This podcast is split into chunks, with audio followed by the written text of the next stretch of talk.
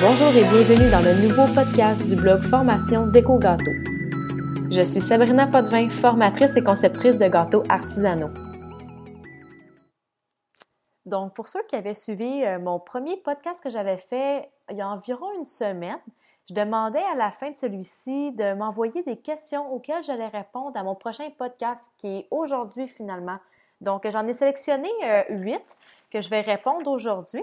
Alors, on va commencer.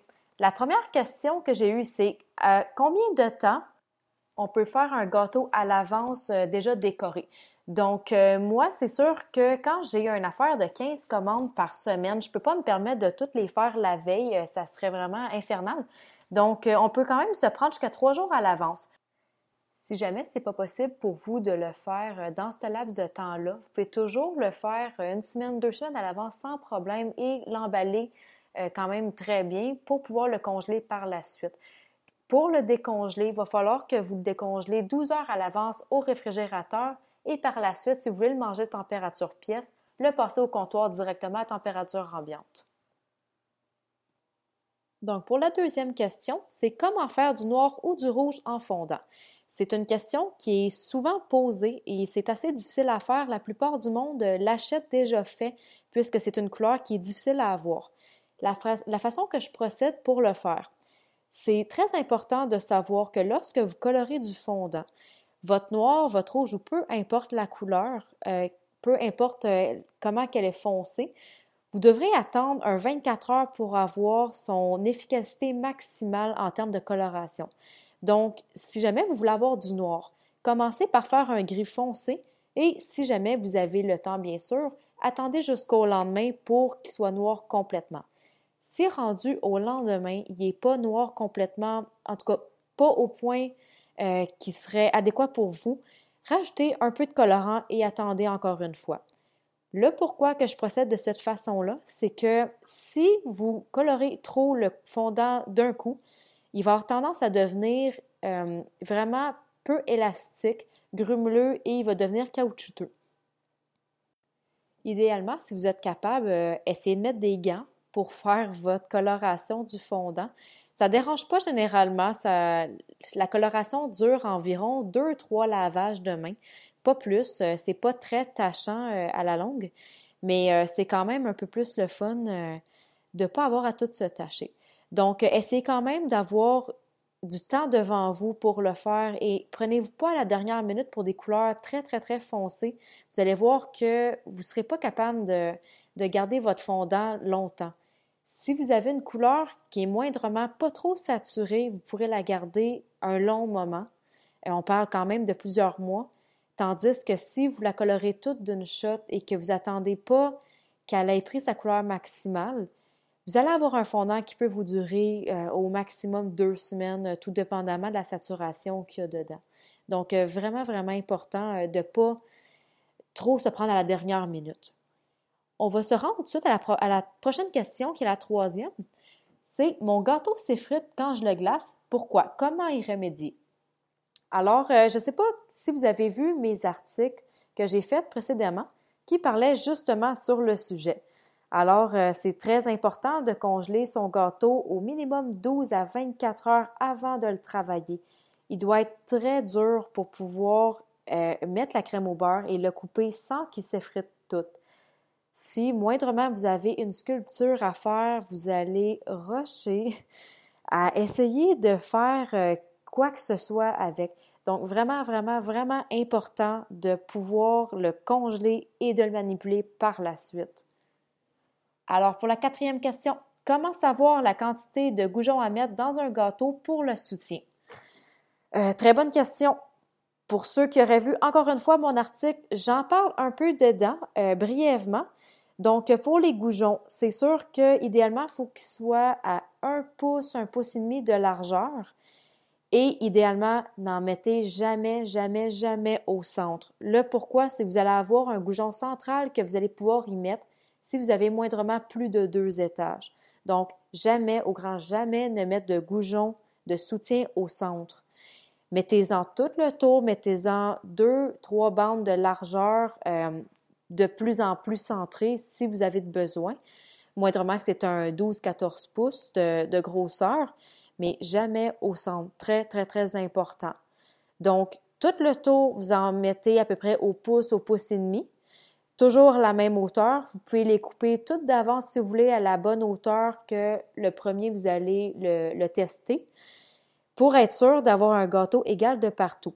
Ce qui serait plate, c'est que vous, ayez coupé votre gâteau croche et que par la suite, vous essayez juste de vous prendre euh, un approximatif en coupant au même le gâteau et que d'un bord, il y en a qui soient de deux pouces de hauteur et l'autre que ce soit deux pouces et demi de hauteur. Vous aurez des petits problèmes de stabilité par la suite. Donc, mesurez vos choses avant pour être sûr d'avoir un gâteau bien droit et des beaux angles de 90 degrés. J'ai une prochaine question, la question numéro 5. Mon gâteau qui était température pièce s'affaisse durant la nuit. Que faire pour éviter une prochaine catastrophe? Alors, euh, pour être sûr que votre gâteau ne s'affaisse pas durant la nuit, surtout dans des températures chaudes ou quand il fait humide, gardez-le toujours, toujours, toujours au frigidaire. Très important, toujours au frigo. Euh, laissez-les jamais, jamais température pièce, même si vous devez le tempérer pour un mariage ou pour un autre événement.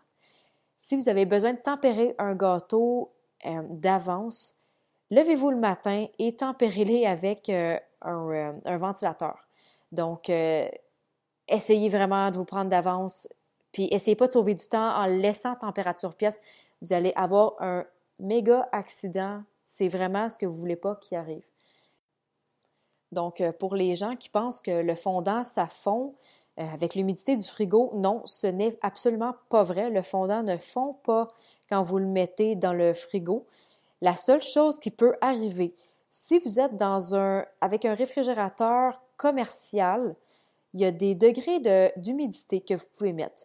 Mais lorsque vous êtes à la maison avec un réfrigérateur de maison, vous n'avez aucun problème. Mettez-les absolument dedans et n'hésitez surtout pas, pendant que vous faites une confection, si moindrement ça prend des heures et des heures pour euh, une pièce montée, de le mettre au frigo au fur et à mesure des étapes si vous avez des, des pièces à faire, que vous n'avez pas besoin de les coller directement sur le gâteau. Ça va vraiment assurer au maximum qu'il n'y ait pas de bulle qui va se former et qui va être le plus impeccable possible. J'ai une prochaine question qui dit Je ne veux, je veux me pratiquer sans manger 20 kilos de gâteau, des trucs. Oui, alors je viens justement de publier mon glossaire euh, qui traite sur euh, une partie de ce sujet-là. Un des trucs que j'ai, et c'est sûr que j'en ai puisque je monte euh, souvent des cours et que je veux pas me casser la tête à faire plusieurs modèles de gâteaux et être pris pour les manger. Je prends des dummies. Les dummies, c'est quoi? En gros, c'est un gâteau, une base de styromousse.